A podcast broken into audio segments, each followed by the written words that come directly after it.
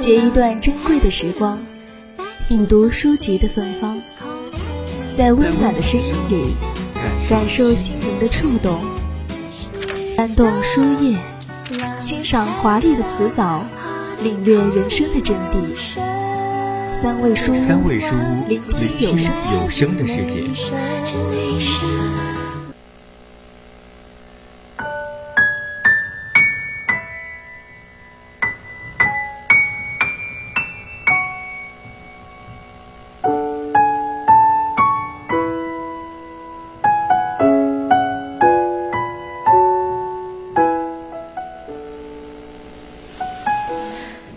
细雨流年之中，恪守沉静初心，专注文字乐趣，铺展人生梦想。大家好，我是佳薇，你正在收听的是 FM 一零零 VOC 广播电台，在每周三晚为你送上的侧耳倾听。欢迎大家在节目中与我们进行互动。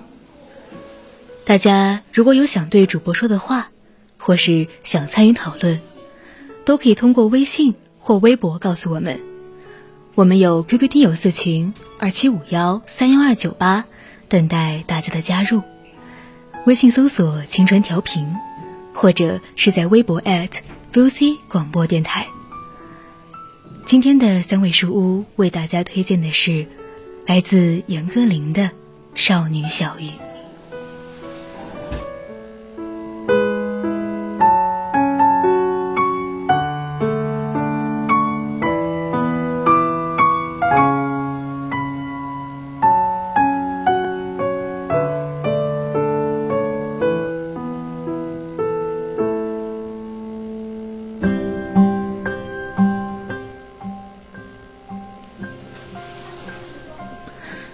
不知道从什么时候开始，人开始分成了三六九等。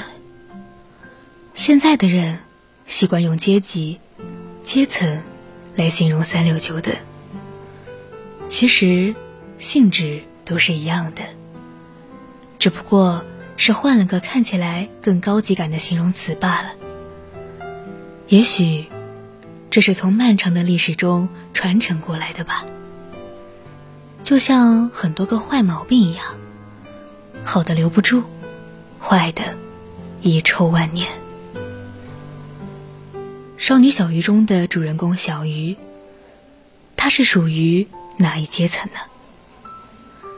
作者严歌苓在文中是这样形容她的：二十二岁，她人不高不大，却很会生养，会吃苦劳作。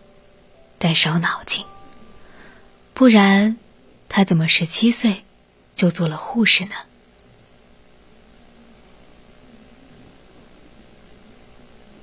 在这里，作者似乎很不愿意承认，护士在阶层里是属于底层的，甚至是傻才会去做的事情。护士。常被比喻为白衣天使。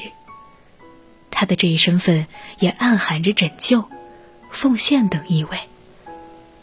有人说，一个什么都没有的人，才是最慷慨的人。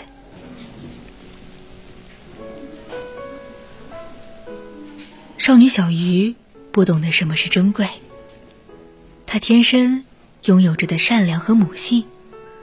小说中的小鱼。她是个好心眼的姑娘，笑得毫无想法，就像所有的少女一样。小鱼面对镜头总是怯生生的，眼神茫然。你问她未来的规划，她其实是不明白的，就像是随风漂泊的一粒种子。但是姜伟的出现，给了她某种定义。就像是漆黑的夜中，旅途有了伴，追随的是随便哪一条道路都可以，只要有一双手在牵着，有一个人在爱着，去哪里都可以的莽撞和肆意。孤独的种子在生长的过程中，总要有一个方向，姜伟就是他的方向。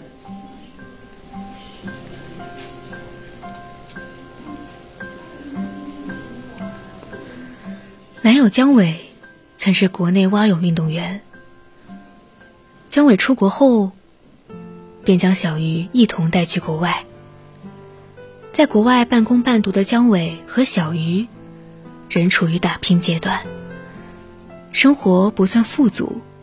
为获得绿卡，姜伟让小鱼与当地的意大利老头假结婚。这个意大利老头靠贩卖自己的生活。从来没有什么正经职业。老头穷极了，也没到街上卖过艺。老头的伴侣瑞塔逼他，他也不去。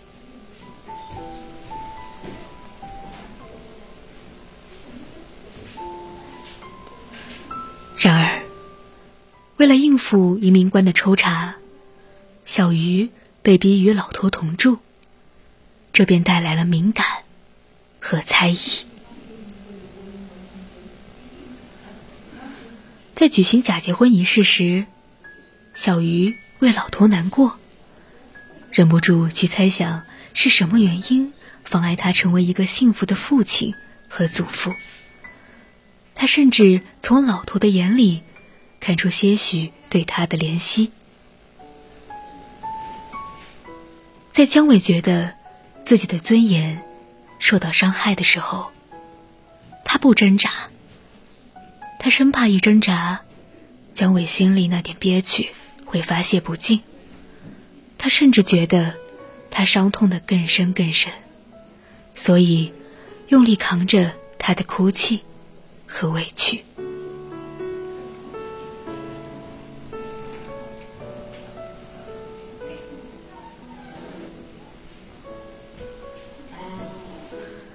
当被置于那种龌龊的假结婚的处境时，本应是受伤害最多的小鱼，却最少体现出屈辱的感受，反倒由那对杨老头善意的同情而展现出人性的美好光辉。他以真心向善的心情看待杨老头以及情妇瑞塔的生活，即便是他们那种一塌糊涂的幸福。也能给予他很深的感动。他会毫不顾忌杨老头人格上的堕落，以真实生命和青春的面目来与他认真相处。或用瑞塔的话来说，小鱼与杨老头过的是人与人的生活。是小鱼那真诚的关心，使老头由畜生变回了人。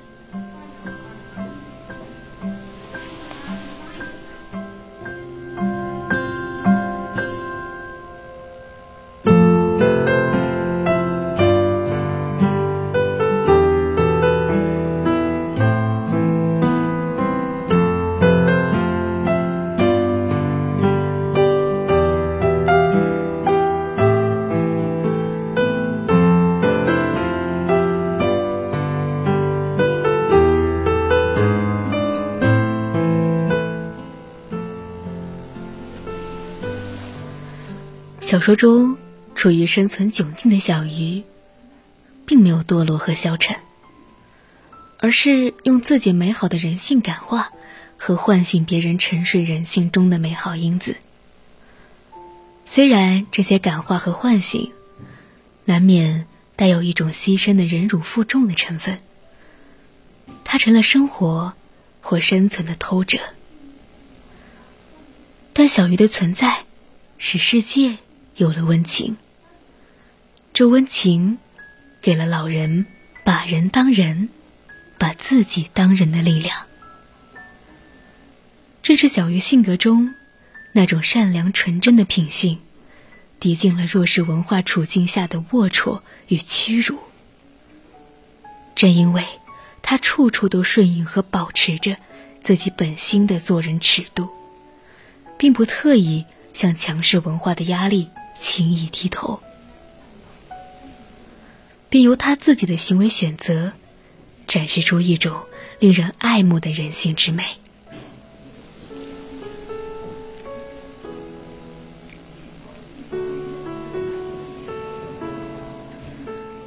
《少女小鱼》这部作品所要表达的伦理价值倾向，最感人的一点，无疑还是那种超越于东西方文化及道德差异之上的向善向美的朴素情感。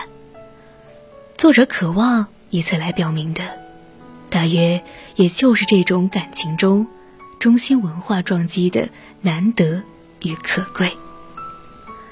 也只有出自小鱼那清洁明亮的心灵，才能确实的打破文化的隔阂，从而使不同境遇中的人心都能够得到相互间真正的沟通。